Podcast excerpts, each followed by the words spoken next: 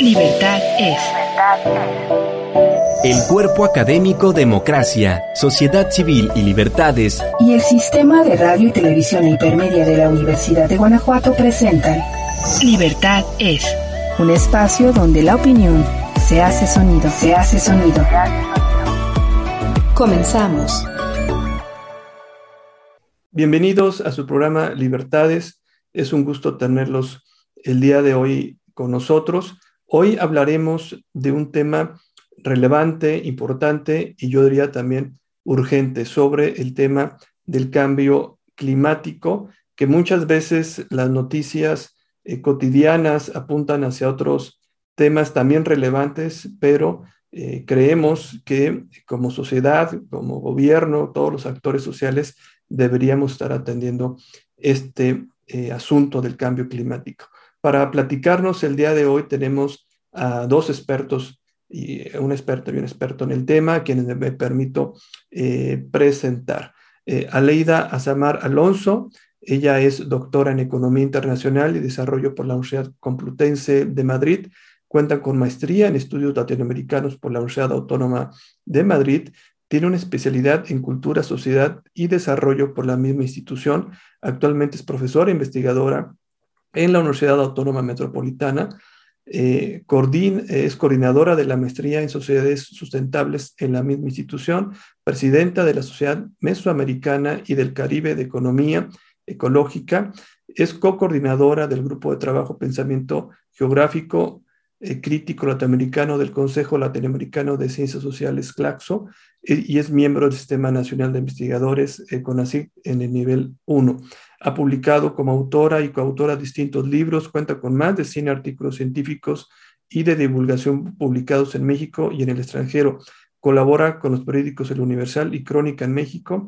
Ha obtenido distintos premios y becas, premio de publicación Miradas Latinoamericanas, Un Estado al Debate por Claxo y Siglo XXI en el 2020, premio por investigación de área en tres ocasiones, 2017, 2019 y 2021, por la Universidad Autónoma Metropolitana, Premio a la Docencia por la Universidad Autónoma Metropolitana, entre otras distinciones. Sus líneas de investigación, economía política, economía ecológica, extractivismo, minería, sustentabilidad, ecofeminismo, movimientos y conflictos socioambientales. Aleida, un gusto tenerte el día de hoy con nosotros. Al contrario, muchísimas gracias Jesús por la invitación. Igualmente un gusto poder compartir este espacio también con Clemente. Muy bien, y también está con nosotros eh, José Clemente Rueda Abad.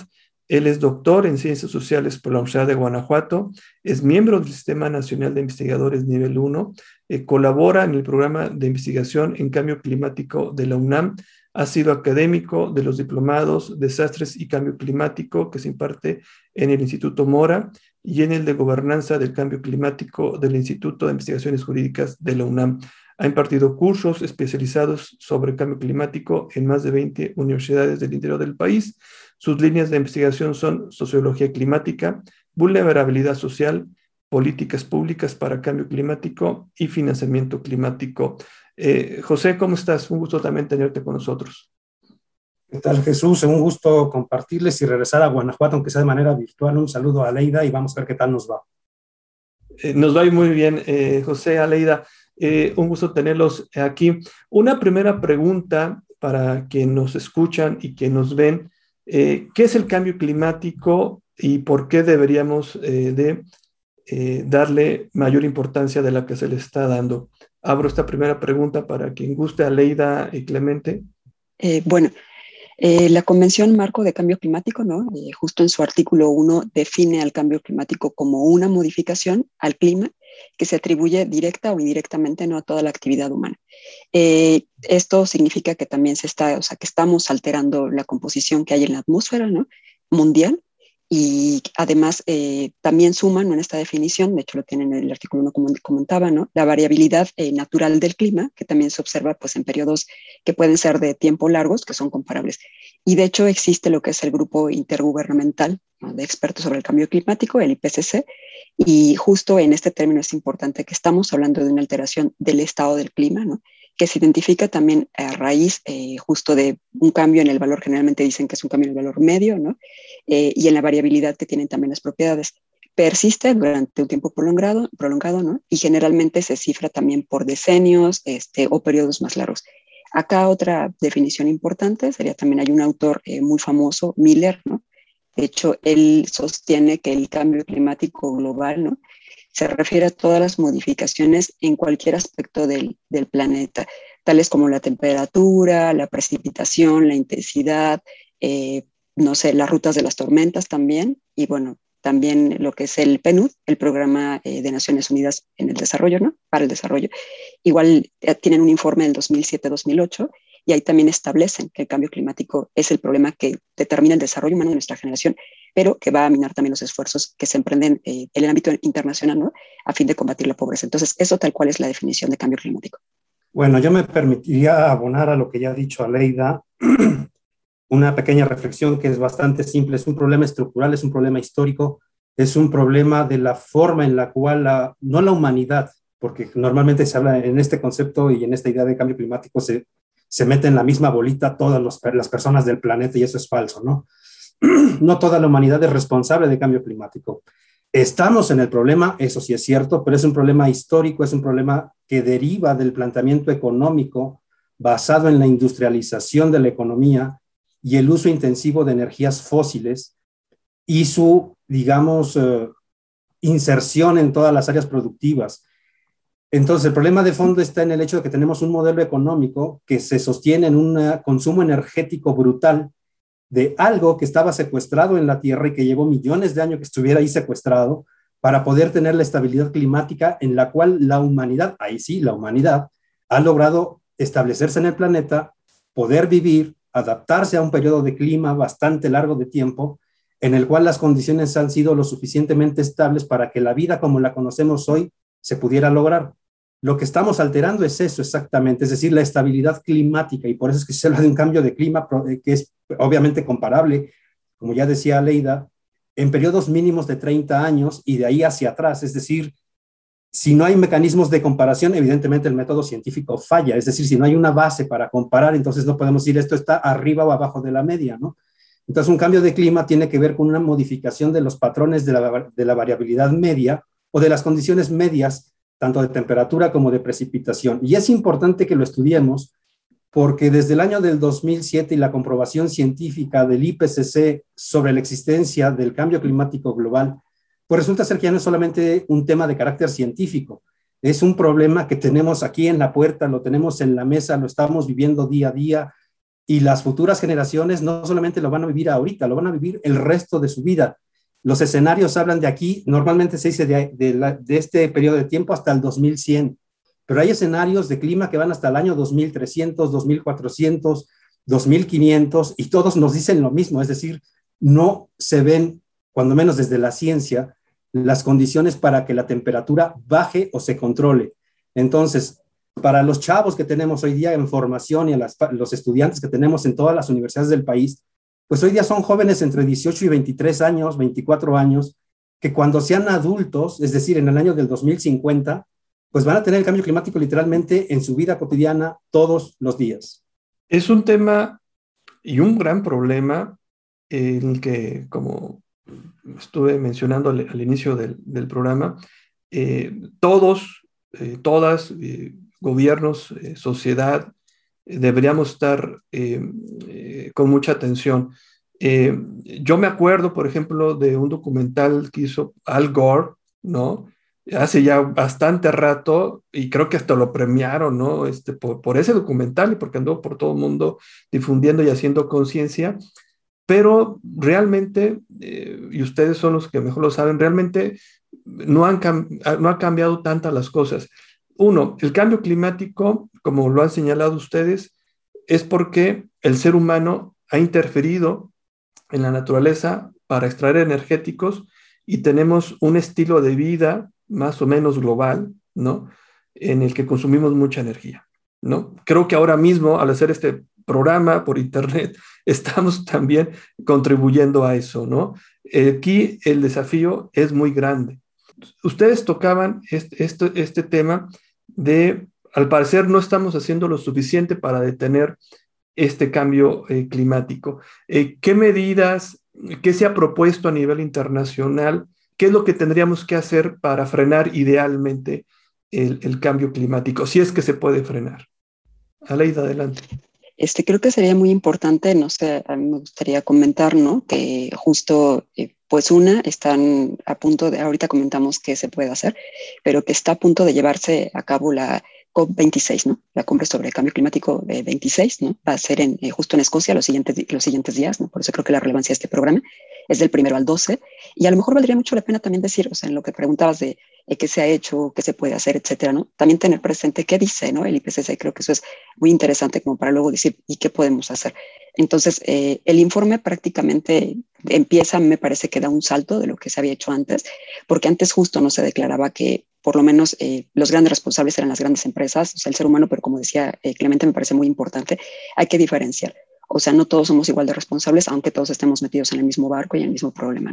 Entonces, bueno, el informe es muy amplio, este, justo cuenta casi con 4.000 páginas. Este, trae varias muy interesantes, pero justo las primeritas este, declaran tal cual que es inequívoco, ¿no? Que la influencia humana pues ha calentado la atmósfera, el océano, la tierra, así, tal cual, eso literal. Y tiene varias, eh, digamos, propuestas, ¿no? Me parecen muy interesantes o varios hallazgos que está presentando y que, bueno, igual me permito comentar algunos y luego vamos con, con qué podemos hacer. Eh, uno, tal cual, así dice, ¿no? El incremento en las concentraciones de GI, de gases de efecto invernadero, ¿no? Desde el año 1750 son resultado de la actividad humana. Esto, recordando justo lo que decía Clemente, es histórico, se ha estudiado desde hace muchísimo, ¿no? Y es importante ponerlo aquí sobre, sobre la mesa, ¿no? Justo un segundo punto importante, ¿no? Dice que cada una de las últimas cuatro décadas, o sea, 40 años, pero casi al final, ¿no? Ha sido eh, sucesivo y que ha sido más cálido, ¿no? que cualquier otra década antes de 1850. Y otra cosa, y otras dos cosas más importantes, ¿no? que también menciona, habla justo de lo que decíamos, las precipitaciones pluviales, ¿no? Han incrementado en buena parte del mundo desde 1950 con notable cambio desde la década de los 80. Entonces, de hecho, si vemos nosotros las noticias, no nos tendría, bueno, nos sorprende, pero nos tendría por qué sorprender justo por el calentamiento, ¿no? Que ha habido inundaciones severas en Europa, en Asia, en América Latina y justo les va a sonar ese tema, ¿no? Y cuarto, otro punto que me parece importante, ¿no? Es justo, sean eh, justo degradado, derretido, ¿no? Los glaciares, este, desde 1990 para acá ya no se puede decir que no es resultado la influencia humana, ¿no? Y justo eh, esto también pues provoca, me parece muy importante, ¿no? Aquí decir este dato porque casi nunca lo analizamos, está provocando que se incremente eh, justo el nivel del mar 20 centímetros. Esto ha sucedido entre 1900 y 2018. ¿Esto qué significa? Bueno, antes incrementaba muy poquito el nivel del mar, 20 centímetros es muchísimo, antes eran milímetros, ¿no? De hecho, seguramente le sonarán algunos casos como el de eh, Honduras, ¿no? Un poblado que se llama Cedeño, y me parece que también aquí en México, creo que en Veracruz, también. Entonces, eh, no solamente es el derretimiento de los glaciares, también es justo la tala de los manglares, los cultivos intensivos, y como quinto punto diría, que justo en, en, este, el año pasado, 2019, hace dos años prácticamente ya, también se detectó que todas estas concentraciones atmosféricas ¿no? de dióxido de carbono, de metano, de óxido nitroso, ¿no? este, han tenido que ver, en, o sea, han sido más altas en los últimos años, ¿no? Y justo más que hace un montón de años que estábamos viviendo de otra etapa. Y bueno, termino para que justo darle pie a que pueda seguir eh, Clemente, ¿no? Me parece también que es muy importante este, este informe, porque presenta tres mapas ahí que creo que hablan de cosas muy importantes, ¿no? El incremento de los calores ha llevado obviamente a que haya más eh, riesgos de incendio. De hecho, ustedes también recordarán todo lo que ha pasado en el Amazonas, que no sonó mucho, pero también se incendió en México, también se incendió en Australia y también en la India, ¿no? Entonces, este, todo esto, o sea, casi todo el mundo no ha sufrido de incendios, eh, digo, pocas regiones quizá de Centroamérica no, alguna sección de África no, pero se han aumentado esos calores que han sido extremos y eso lleva a que, a que se puede incendiar el territorio. ¿no? Otro de los mapas que tiene ahí justo eh, el IPCC, que también me parece muy interesante, ¿no? es justo eh, lo que comentaba hace ratito, ¿no? de las precipitaciones pluviales y de hecho pues lo estamos viendo también en muchas zonas. ¿no? Y ahí dice que tiene que ver con las actividades humanas tal cual. ¿no? Este, ese, ese no se logró como llegar a algún acuerdo en el IPCC, no se denuncia tal cual.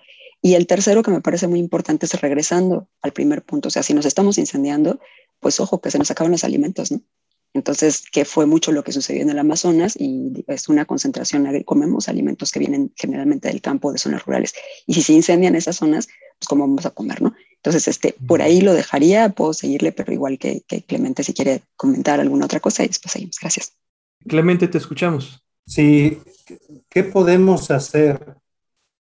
Primero, eh, como humanidad, a través de los procesos de negociación climática, el Acuerdo de París tiene tres, digamos, tiene como cuatro grandes estrategias. Tres de ellas enclavadas en una sola área y la segunda, que la segunda es la adaptación al cambio climático, la adaptación social. Y la primera, que es la de mitigación de gases de efecto invernadero, se desglosa en un conjunto muy amplio de acciones entre las que van la eficiencia energética, la transición energética, los proyectos de geoingeniería, los bonos de carbono, los mercados de carbono, buscar la forma de traer al, nuevo acuerdo de París lo que antes eran los mecanismos de desarrollo limpio, que eran parte del protocolo de Kioto, que fue creado en el año del 97 y entró en vigor en el 2005. Por su parte, el IPCC dice que tenemos que llegar a las emisiones netas cero en el año del 2050 y a partir de eso, reducciones de, o emisiones de, de gases de efecto invernadero negativas a partir del año del 50. Pero eso es lo que dice, por un lado, la política multilateral y por otro lado, lo que dice la ciencia. Lo que está sucediendo en la realidad es que no se está haciendo todo lo que tendría que hacerse. Y esto es obviamente hasta cierto punto algo obvio y natural. E, es decir, ¿cómo le digo yo, científico, al gobierno mexicano que tiene que declarar la emergencia climática que surge a partir del año del 2018 y 2019 con esta presentación del reporte del, IPCC sobre la elevación de la temperatura en 1.5 grados y la sensación de urgencia que también vale decir en el contexto de las Naciones Unidas en cambio climático, la, emergencia climática o la urgencia climática tampoco es algo nuevo. Es decir, la primera ocasión que se habló de urgencia climática en los procesos de negociación multilateral fue en Cancún. En los acuerdos de Cancún aparece por primera ocasión los dos grados centígrados, la necesidad de actuar urgentemente, de decir que esto se va a ir al trompo, literalmente, si no hacemos nada.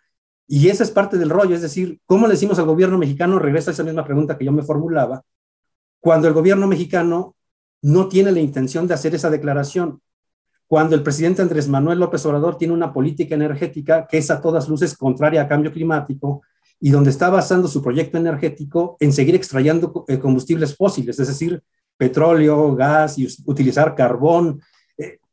¿Cómo le hacemos entender a este personaje llamado presidente de la República que va contra la lógica del mundo, por un lado, pero por el otro, ¿cómo hacemos para compensar? Y esto es todo un tema, porque uno puede decir muy fácilmente, hacemos una transición energética y nos vamos a los combustibles más limpios, porque no hay un combustible 100% limpio, todos tienen un impacto ambiental. ¿Cómo nos vamos a hacer esta transición energética y cómo compensamos económicamente a las compañías energéticas petroleras? Es decir, ¿bajo qué criterios les decimos cierra, tu negocio que es altamente contaminante, pero a cambio de qué? E, e, es decir, es todo un problema no solamente de carácter eh, político, ni solamente es de carácter financiero o de carácter fiscal, es un tema incluso de carácter ético. ¿Cómo le digo yo al empresario que se dedica a hacer ciertos procesos productivos que deje de hacerlos porque es por el bien del planeta, pero lo dejo en la calle? E, trae ahí un, un proceso de jiribilla porque obviamente no está tan fácil convencer a un empresario, a una empresa en general, que haga procesos de reconversión tecnológica, porque es por el bien de la humanidad, cuando la lógica empresarial es generar ganancias sin importar lo que sea. Digamos, la ciencia, su criterio válido es, el saber, es el conocimiento. Para los políticos, el criterio de, acción es el poder y los votos. Para un empresario es el dinero. Entonces tenemos lógicas de acción completamente distintas que están, que están eh, digamos, que se contravienen, porque obviamente el bien del planeta a un empresario normal, pues le da lo mismo. ¿Por qué? Porque primero es la bolsa y después es el planeta. Y para los que estamos en esta cosa, primero es el planeta y después es el resto. Entonces, para la gente de a pie, la gente que nos escucha, la gente que nos ve, lo primero que tendría que hacer es informarse, tomar conciencia e informarse bien, que ese es el tema, ¿no? Porque de pronto ahora con esta, eh, digamos, eh, el boom de, de, las redes sociales, de los sistemas digitales y el acceso a la información por todos lados, pues de pronto te encuentras con que hay digamos, o noticias falsas o exageradas al respecto de un algo. Y por el otro lado tenemos una comunidad científica que sigue intentando atribuir los fenómenos climáticos a cambio climático a través de estudios muy sesudos, pero muy bien hechos al respecto de si cada evento en lo específico es con cambio, tiene que ver con cambio climático o no. a mí me parece que incluso en esta parte científica estamos perdiendo el tiempo cuando si ya sabemos que desde 1750 a la fecha la temperatura media global ha subido 1.1 grados centígrados, pues entonces partamos del hecho de que estamos en cambio climático y que los demás son eventos que, junto con la variabilidad climática natural, pues se van sumando a un conjunto de elementos que van a hacer más caótico el planeta. Pero los chavos y la, gente de a pie, lo primero que tendría que hacer es informarse, tomar conciencia de que el problema no es solamente que los afecte a ellos directamente, sino que va a afectar a su familia, va a afectar a sus seres queridos, a sus conocidos, a sus amigos, va, a afectar a su barrio finalmente y va a afectar a su ciudad, a su estado, a su país, a su región y a todo el mundo. Entonces, lo primero es tomar conciencia del, del, tamaño del problema y el problema es global, que ese es el problema. El problema es global y los, los, mecanismos de respuesta, aunque vengan de lo global, se dan en lo local. Y es ahí donde tenemos problemas. Es decir, no solamente es el diseño de políticas públicas, sino que es la implementación de ellas. También tiene que ver con algo muy simple. Yo siempre digo, una política pública que no tiene recursos de, dinero, es decir, recursos financieros, pues es una buena intención. Entonces, si la política climática, no solamente de México, sino de todo el mundo, no cuenta con los recursos financieros suficientes ya se ha venido a través de financiamiento o del área de cooperación internacional, pues vamos a seguir igual y vamos a seguir lamentándonos que hemos visto esto desde hace 30, 40 años y que seguimos estando no en el mismo lugar, porque no estamos en el mismo lugar, hemos ido avanzando hacia, hacia lo peorcito, ¿no? Hay una, eh, como, lo, como lo señalan ustedes, hay un, un actuar eh, de, de, los diversos actores, ¿no? Un gobierno que, al parecer no está tomando en serio este tema y que, como lo señaló Clemente, eh, es desconcertante el que camine hacia energéticos altamente contaminantes y no se vea otros, otras, otras opciones, ¿no? Están los empresarios, ¿no? Eh, que tampoco hay, eh, no hay una conciencia ética ecológica, ¿no? Y también eh, habría también, eh, no sé, y esta sería un poco también la, siguiente pregunta, nosotros como individuos, eh, ¿qué tanto podemos hacer, no? ¿Qué tanto pesa el hecho del reciclaje, de, de, utilizar otros medios alternativos, etcétera? Es decir, también en lo individual, ¿qué tanto se puede hacer o no es suficiente si no hay cambios estructurales? tendría que ser algo a la par. No sé si eh, Aleida nos podría hacer alguna reflexión al respecto. Gracias, Jesús.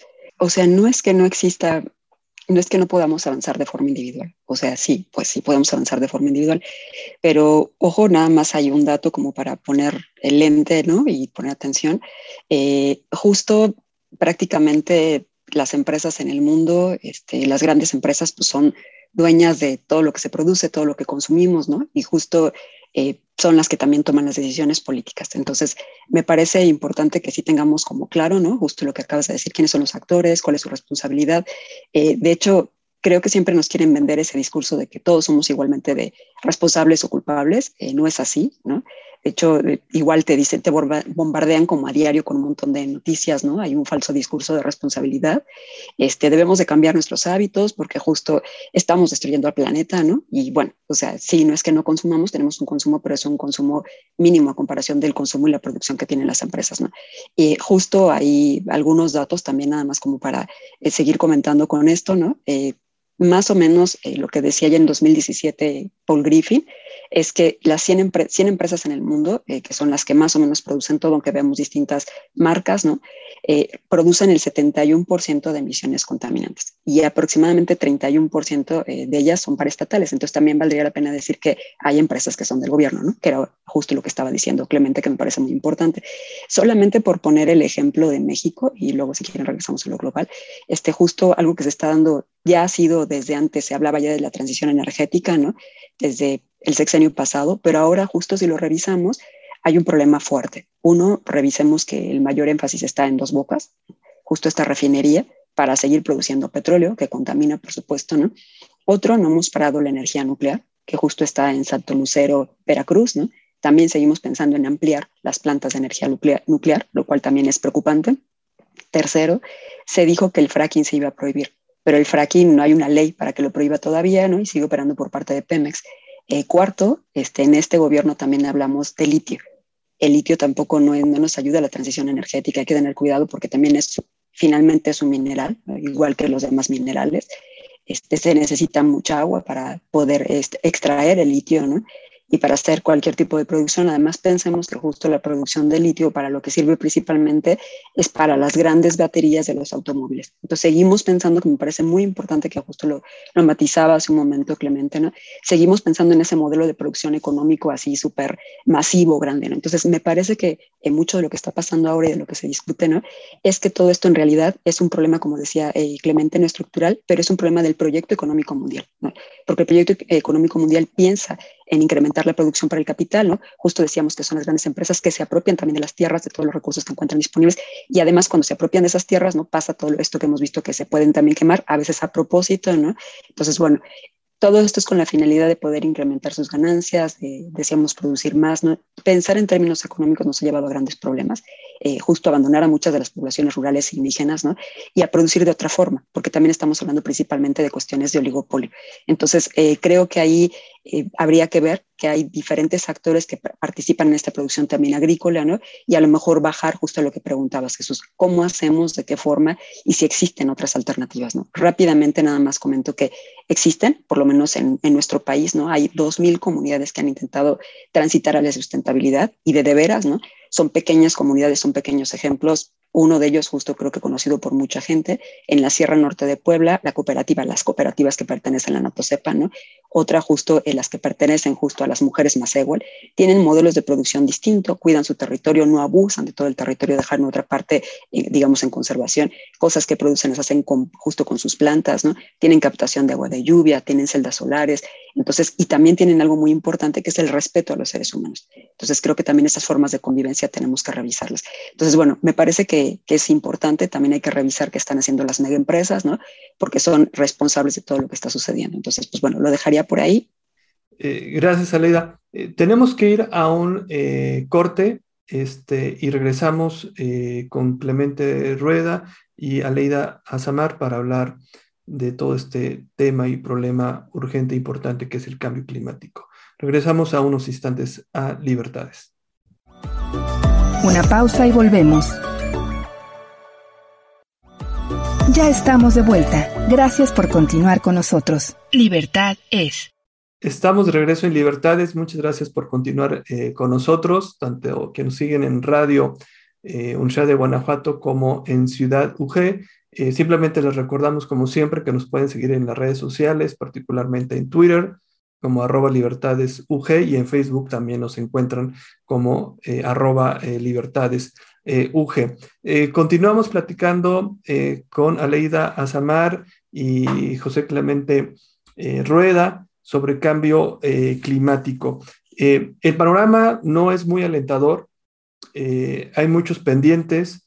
vemos luego las noticias internacionales que hay países que al parecer están haciendo cosas interesantes, tener coches eh, eléctricos, reciclaje y, nuestras realidades cercanas, mm, pareciera que no avanzamos hacia allá.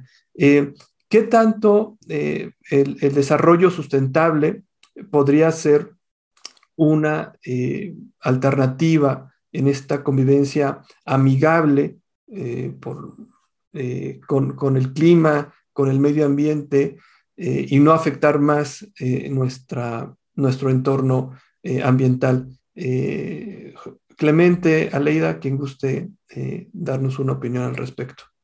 Bueno, acá me parece que hay una discusión interesante, ¿no? Cuando intentamos combinar cambio climático y desarrollo sustentable, porque justo recordemos que el término de desarrollo sustentable no viene del informe de Brundtland, pero creo que sería importante decir que aquí se supone que la preocupación en ese informe, ¿no? Habla de justo revisar cómo se satisfacen las necesidades del presente sin comprometer las, eh, las del futuro. ¿no?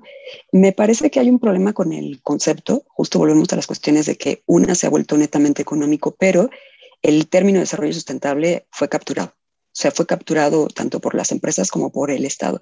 Y se le, se le ha querido dar como un matiz, ¿no? pero hemos caído justo en lo que es la economía verde. Entonces ahí hay una preocupación porque las empresas lo que empiezan a hacer es solamente a cambiar como sus empaques, ¿no? A decir, eh, lo ponen en cartoncito, lo ponen de otra forma y a decir que ya son más sustentables. Me parece a mí que no es así. Este, seguimos hablando, por ejemplo, también del que contamina paga, ¿no? Eh, pensando que se pueden, ya hace ratito hablábamos fuera de cámaras con Jesús, ¿no? pensando que los daños se pueden reparar. Y me parece a mí que hay un problema muy fuerte, porque simplemente recordemos algunos hechos en México, ¿no? Eh, siempre me gusta decir ese hecho porque creo que es contundente, ¿no? Eh, Grupo México, con la contaminación de Río Sonora, Río Bacanuchi, y bueno, no hace mucho en el Mar de Cortés, y además también deja atrapados muertos, no 65 mineros en pasta de conchos en el 2006. Entonces, yo siempre me pregunto, ¿cómo podemos reparar ese daño? Primero pensemos en el ambiente, ¿no? La contaminación que hubo de lixiviados en Río Sonora y Río Bacanuchi, cuando ya se murieron los peces, cuando dejamos sin trabajo a muchos pescadores, cuando dejamos sin agua a mucha gente que a lo mejor utilizaban para lavar su ropa o probablemente hasta para beber, si no pueden hacerlo. Entonces, creo que por esa gran preocupación de ganancias económicas de las empresas, ¿no? Están dejando de, de lado todo esto. Entonces, ojo con decir desarrollo sustentable, porque me parece que el término está demasiado manoseado, ¿no? Que habría que tener cuidado con él. Seguimos hablando de un desarrollo sustentable que se piensa en las grandes empresas, que piensa también en el Estado y que no piensa realmente en la población individual, ¿no? Y por otro lado, bueno, también impacta lo social, porque decíamos justo esta parte de los 65 millones que quedan atrapados, ¿no? ¿Cómo le haces para pagar la vida de esas personas? No la pagas. Entonces, esto ha pasado en muchos territorios, ¿no? Creo que carece, ¿no? De dimensiones concretas, normativas, ¿no? El término de desarrollo sustentable y, bueno, se sigue pensando siempre en crecimiento económico. Ese me parece es un problema. Tendríamos que cambiar la forma de pensarlo, la forma de verlo, la forma de interpretarlo, ¿no? Aunque ya hay más de 100 definiciones, por ahí hay también algunos eh, otros términos como co-desarrollo, ¿no? Habría que regresar a revisar y a ver que realmente, pues, un acuerdo también político, ¿no? Entonces, bueno, creo que este no se puede operacionalizar lo que es la sostenibilidad, ¿no? De esta forma como se está queriendo hacer, En un, en un entorno que es muy contradictorio cuando seguimos pensando que el desarrollo se basa en ese crecimiento, ¿no? Y si funciona, pues es para mantener la fe en las industrias. Una nota súper rápido que leí en la mañana, se las cuento, le dejaría Clemente, ¿no? Justo decía, ¿quiénes son los mayores contaminantes eh, con plásticos? Pues Coca-Cola en primer lugar, en segundo lugar Unilever, en tercer lugar eh, justo estaba Nestlé. Entonces, seguimos hablando de todo esto, no solamente se le cambió el término hablar de economía verde para que justo pudieran tener otras formas ¿no? de producción, pero seguir con la contaminación. Entonces, me parecería que el término por ahí habría que revisarlo. Para hacer esto más crueles o enfáticos o algún otro concepto así, la idea de desarrollo sustentable, cuando le pones enfrente cambio climático, simplemente eclipsa. Es decir, se desmorona por todos lados por todos estos eventos e impactos que ya Leida nos narraba hace unos minutos. Tienen todo que ver menos con la sustentabilidad, es decir, esta idea del triangulito, de donde vemos a lo social, lo político y lo económico, pues es la teoría. Pero de la teoría a la práctica es como el dicho aquel que dice que del plato a la boca se cae la sopa, es decir, es una muy buena intención hablar de sustentabilidad en un contexto climático, porque el cambio climático es un driver negativo, es, decir, todo lo malo que uno se quisiera imaginar como si fuera película de ficción hollywoodesca o del cine hindú, que es la gran competencia de los estadounidenses, pues resulta ser que se nos cumplen. E, e, es decir, pensemos en lo peor y pareciera que estamos haciendo todo lo necesario para llegar allá. Cambio climático es, hay que ponerlo también muy claro, no es un salto al vacío de un día para el otro, no, tampoco es eso, no es un, no es un digamos, un precipicio ontológico. Cambio climático es una especie de colina donde está puesta ahí una pelotita que va descendiendo poco a poco, pero lamentablemente la pendiente se ha hecho más inclinada y estamos bajando aceleradamente hacia el precipicio. Y ese es el problema. El problema es que lo que hemos estado haciendo como sociedades y como individuos no es suficiente. Decía Leida, ¿quiénes son los que más contaminan con plásticos? Coca-Cola. Ok, demos esto como un hecho. Pero recordemos que cuando nosotros éramos jóvenes, o yo no sé ustedes, pero a mí me tocó, es que antes del sexenio de Carlos Salinas de Gortari, en México no habían refrescos metidos en envase de plástico tú ibas a la tienda, ibas a los tacos, ibas a donde fuera, y lo único que tenían era coca o cualquier otro refresco, pero en casco, en, en, vaso de cristal, en esos envases que eran retornables y que la gente, la gente los llevaba a casa y los regresaba a la tienda y así, y no había otra opción. Y cuando llega la opción del plástico, pues la gente se le hace más cómodo poderse llevar, que esa es parte de la ventaja que nos están vendiendo, es que si no te terminas tu refresco en, en el puesto de tacos, te puedes llevar lo que te excede del refresco, te lo puedes llevar para tu casa y te lo cargas en el plástico. Y es muy complicado poderle hacer entender al mexicano promedio y al ciudadano promedio en el mundo que no es necesario que te, des el, den el plástico porque tú mismo puedes llevar tu recipiente. E, es decir, si vas a, si uno mismo va a la tienda a comprarse un café, pues llévate tu termo y que te pongan ahí tu café. Si vas al mercado, llévate tu bolsa y que te pongan tus cositas. Y es muy complicado, o sea, y, esto lo digo por experiencia propia. Yo voy y hago mis, compras en el mercado y voy al mismo lugar desde hace cuatro años y la gente que me despacha me sigue ofreciendo la bolsa y se le olvida que yo siempre llevo o mis recipientes o llevo mis bolsas y nunca necesito que ellos me den un algo. Entonces, el problema es cultural por un lado, porque estamos acostumbrados tanto a ofrecer el producto como a recibirlo. Y también he escuchado personas que si no les dan la bolsa se ofenden. E, entonces, es, es como un proceso cultural por un lado, es educativo, es formativo, al final del día es ontológico, porque es un ser, una existencia y una realidad que nos han ido formando, que ese es el problema. Nos han ido formando desde que nacemos y hemos ido reproduciendo, como diría Bourdieu, es un proceso constante de estructuras estructuradas que se van reivindicando y se reverberan todos los días. Entonces el problema es, como ya decía yo antes, es darse cuenta del tamaño del problema. Y aquí fusiono una pregunta que se quedó en el aire en el segmento previo, y es cómo fusionar lo individual con lo colectivo. Y entonces, por un lado, en lo individual es darse cuenta de las cosas, hacer algo, aunque parezca poquito, siempre yo creo que una playa es la suma de un grano más otro grano y miles de granos, es decir, cada acción es, es un grano de esa playa. Tendrá que venir un huracán para que se lleve toda esa arena, y la desaparezca. Mientras eso no pase, cada acción es importante. Pero en lo colectivo también tendríamos que estar pensando en que tienen que haber no solamente acciones eh, de gobierno, también tienen que haber mecanismos legislativos, normativos, institucionales que nos lleven hacia ello. Ejemplo grave pero necesario. En México hoy día no puedes escoger un refrigerador que consuma mucha energía eléctrica en ningún lado del país. ¿Por qué? Porque hay una norma oficial mexicana de eficiencia energética para los refrigeradores. Esta norma de eficiencia energética tiene ya más de 10 años y lo que puedes escoger en el mercado, como ciudadano de a pie, como consumidor, seas de donde seas, seas, de Guanajuato, seas de Puebla, seas de la Ciudad de México, estés en Baja California o en la península de Yucatán, lo más que puedes escoger es tamaño, color, marca, esto, profundidad, lo que tú quieras, de las características físicas externas del aparato, pero no de consumo energético. El consumo energético está regulado por ley, eso lo hizo el Estado. ¿A dónde voy? El gobierno y el, poder legislativo en algún momento tienen que poner las reglas a través de las cuales el ciudadano pueda concursar en ese, digamos, toma de decisiones. La Ciudad de México, según esto, tiene una ley de, de, manejo de residuos sólidos, pero también tiene una para el manejo del uso de plásticos de una sola vez. Y se supone que están prohibidos, pero si tú vas al mercado y pides una bolsa, te la dan. Hay dos, dos formas, que seas muy cuate del mercader este y te la regale, o que le termines pagando un peso adicional por la bolsa pero el consumo sigue estando ahí. Entonces el chiste está no solamente que esté el marco jurídico y normativo, sino que el ciudadano de a pie también lo ejecute, porque de nada sirve que tengas un marco normativo que te impida usar una bolsa de plástico si al final del día el ciudadano de a pie va a pedir la bolsa. ¿Por qué? Porque es más fácil llevarse las cosas en una bolsita que ir así todo lleno de jitomates y de peroles para tu casa. ¿Por qué? Porque se te olvidó la bolsa.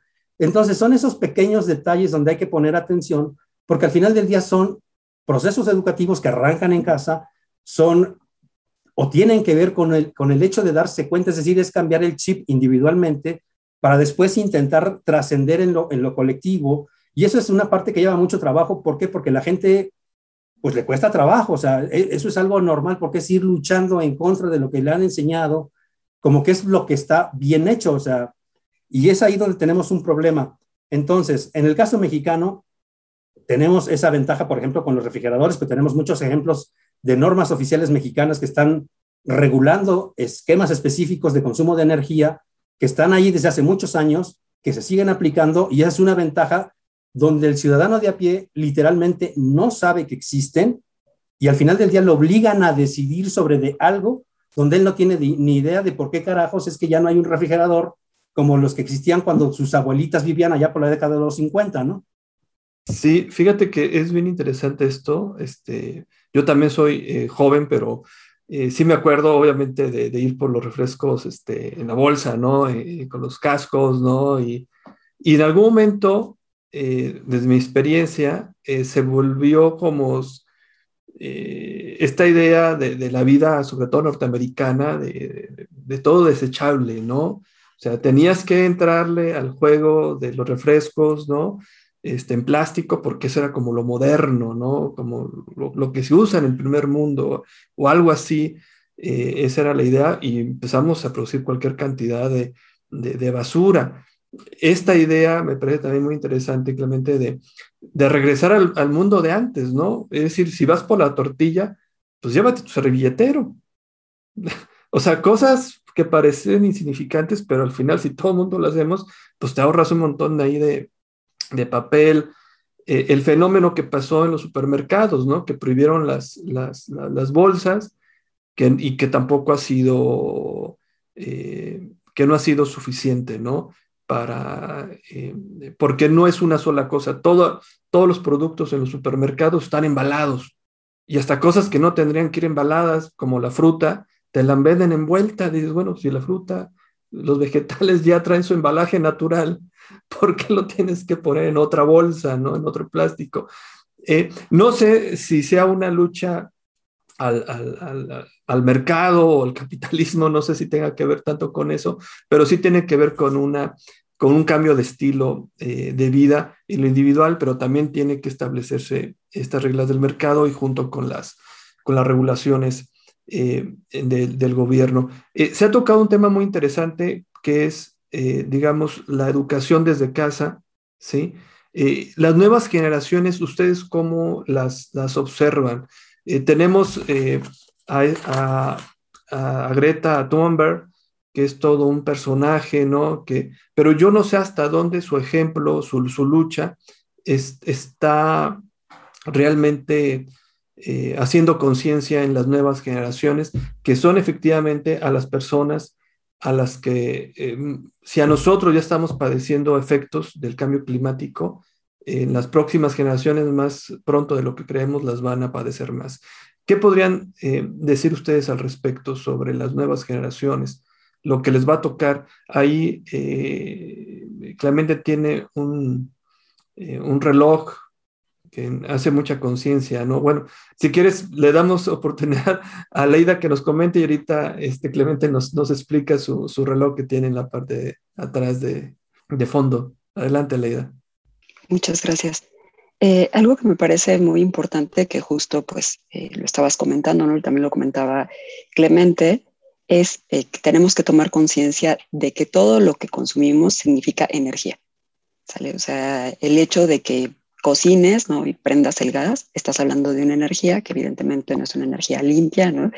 pero que además cada vez es más costoso. O sea, cada, eh, digamos, cada recurso, cada bien natural, cada vez vuelve más costoso. ¿Por qué? Hay menos. O sea, pongo el ejemplo justo con el petróleo, ¿no?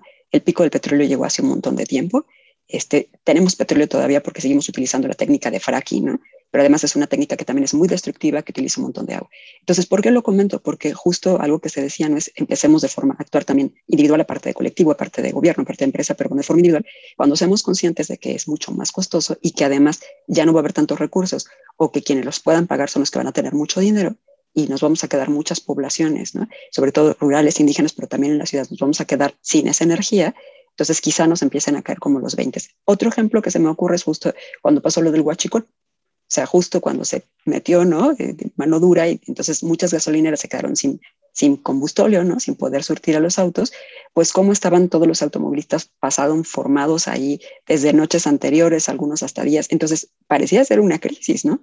Ahora no me quiero imaginar si realmente no tuviéramos petróleo. Entonces, solamente en ese momento, porque era para el transporte, solamente el diésel, ¿no? Y ya teníamos una crisis. Entonces, creo que tenemos que ser conscientes que significa más energía todo lo que usemos y que pues nos cuesta cada vez mucho más caro sacarlo de cualquier lugar, de donde sea, ¿no? Sean minerales, sea todo esto. Ahora, eh, justo preguntabas acerca de eh, si nos estamos ya, como en el último momento, estamos en lo peor, ¿no? Y hacía referencia al reloj de Clemente, ¿no? A mí me parece que, me parece que justo eh, sí hay varios problemas, ¿no? Es, yo no es que crea que de la forma individual este, no podemos hacer nada, pero sí creo que, pues en realidad, eh, podemos hacer menos de lo que pueden hacer, como decíamos, gobiernos, empresas. Pongo nada más así un dato importante, interesante, ¿no? Acuérdense que ya pasamos varias extinciones, estaríamos en la sexta extinción, si no me equivoco, y la verdad es que nosotros como seres humanos somos una molestia pasajera para el planeta, ¿no? O sea, suena muy catastrófico, pero así es.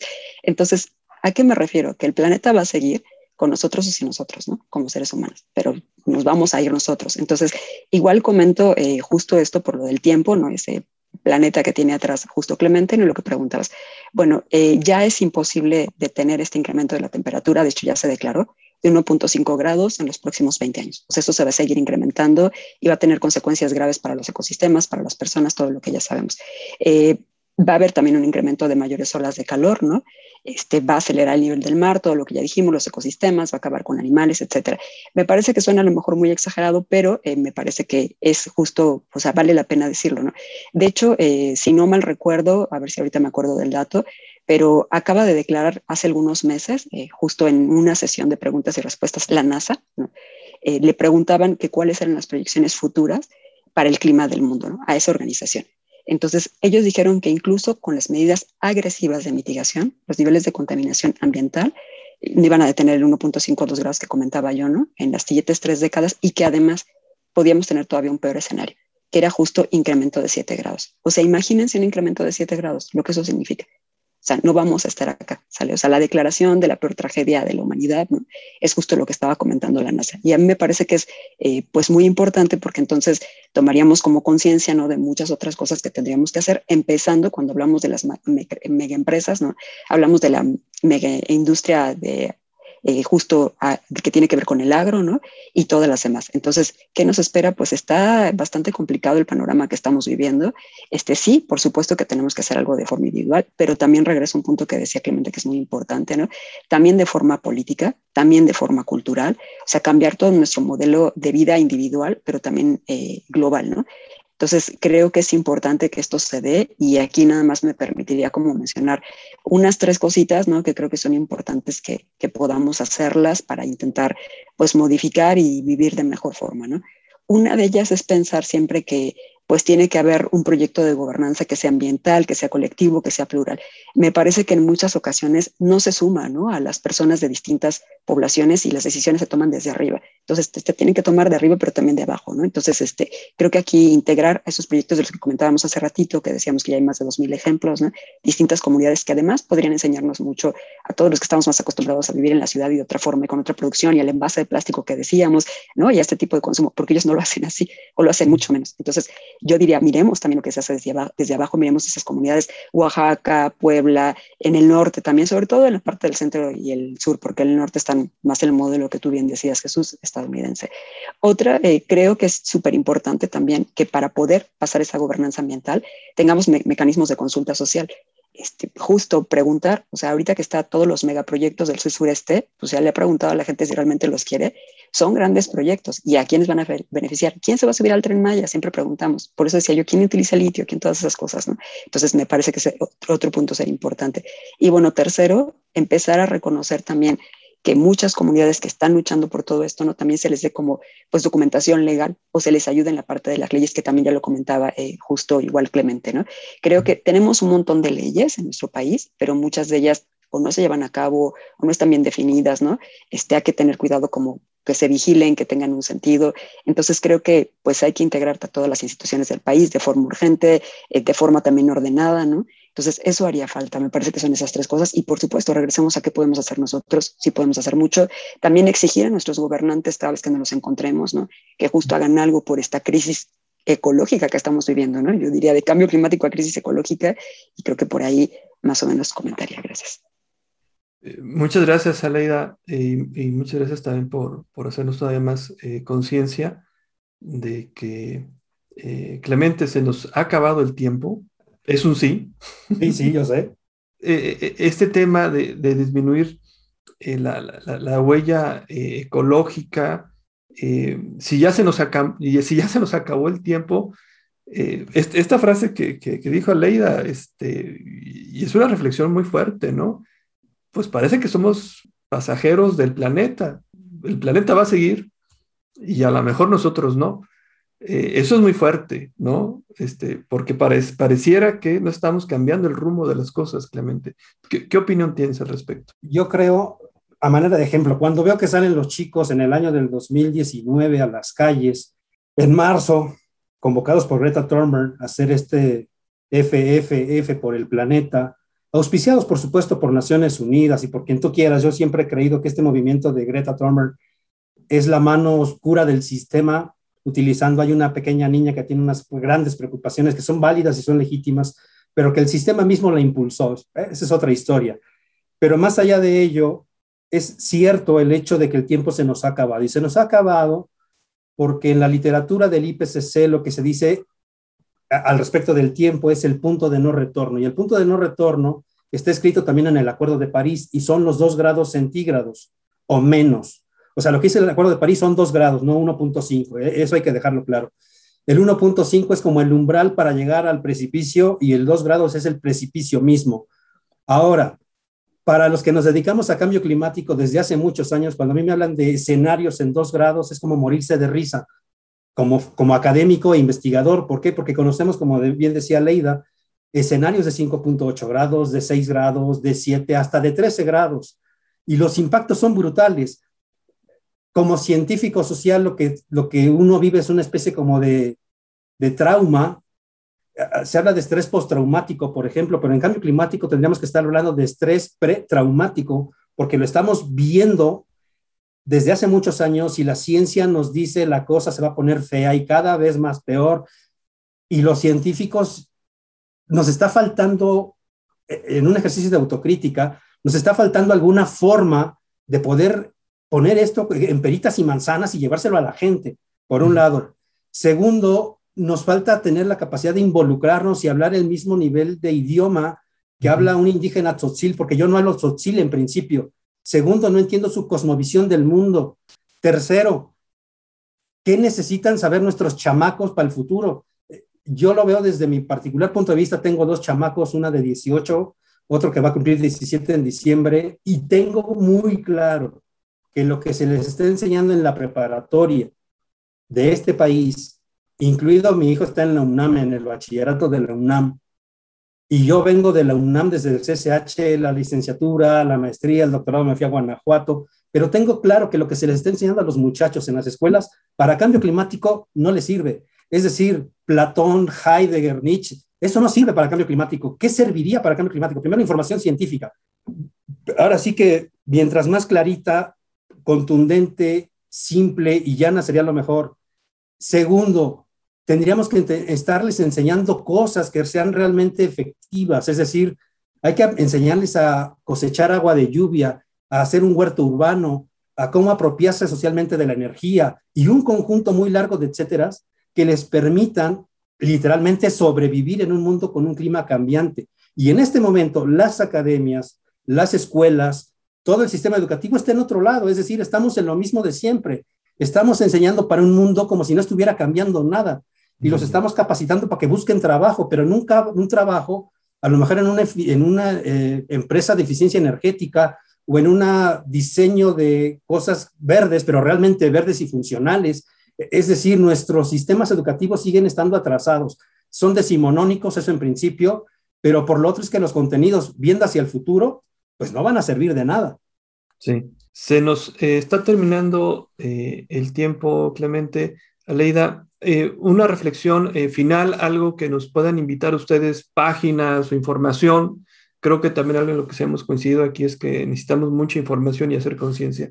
Unas palabras finales, Aleida, para cerrar el programa y también ahorita. Bueno, primero, muchísimas gracias por la invitación, Jesús. Ha sido un placer. Igualmente compartir el espacio con, Clemente, ¿no?